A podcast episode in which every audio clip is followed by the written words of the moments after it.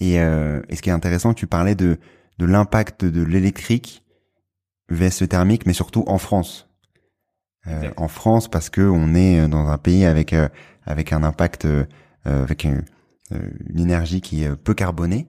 Est-ce qu'on a des pays en Europe qu'on connaît ou dans le monde, hein, des exemples que tu pourras avoir, qui dans lesquels c'est pas pertinent de passer sur sur l'électrique? Alors, si on regarde euh, le, purement le critère facteur d'émission par kilomètre, évidemment, il y a des pays dans lesquels la plus grande partie de l'électricité est produite à base de charbon, donc avec des centrales thermiques. Donc charbon qui est une autre énergie très carbonée, euh, une énergie fossile comme le pétrole. Et donc euh, consommer de l'électricité, c'est pas propre en tant que tel, puisque c'est juste brûler du charbon à un autre endroit, même si on le voit pas de là où on est.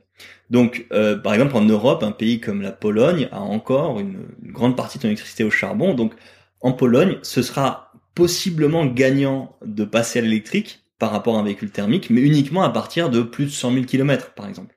Donc là, on peut même questionner le fait de dire euh, est-ce que ça vaut le coup ou est-ce qu'il vaut pas mieux directement dire bah développons des lignes de bus, euh, des trains, permettons à ce qu'il y ait des pourquoi pas des pistes cyclables dans certains endroits. Bref, il peut y avoir beaucoup beaucoup d'actions que tu peux faire au-delà de ça.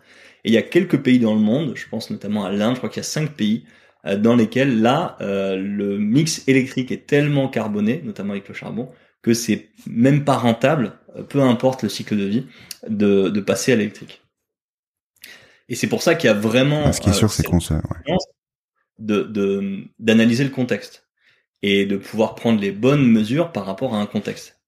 Et ça, ça me ça me renvoie et ça me permet de faire le lien avec, je pense, un élément qui est clé, c'est vraiment à la démarche en fait. L'atelier d'automne, il offre une opportunité de mettre en œuvre de façon un peu allégorique, tu vois, enfin comme, un jeu, une démarche que tu peux appliquer après partout et tout le temps.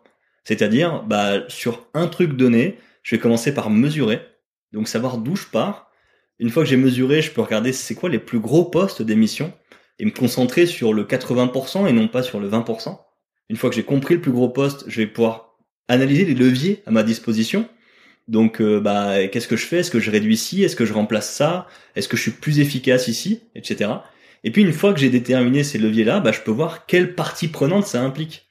Est-ce que c'est à moi de le faire? Est-ce que c'est un truc que je peux demander à l'entreprise? Si je suis une entreprise, est-ce que ça dépend de moi? Est-ce que ça dépend de mes fournisseurs? Si je suis un État, même chose. Et donc, en fait, c'est vraiment une méthode générale que tu testes durant l'atelier et qu'après tu peux appliquer partout, partout, partout. Si tu prends un peu ce réflexe-là, euh, qui est pas si compliqué à avoir.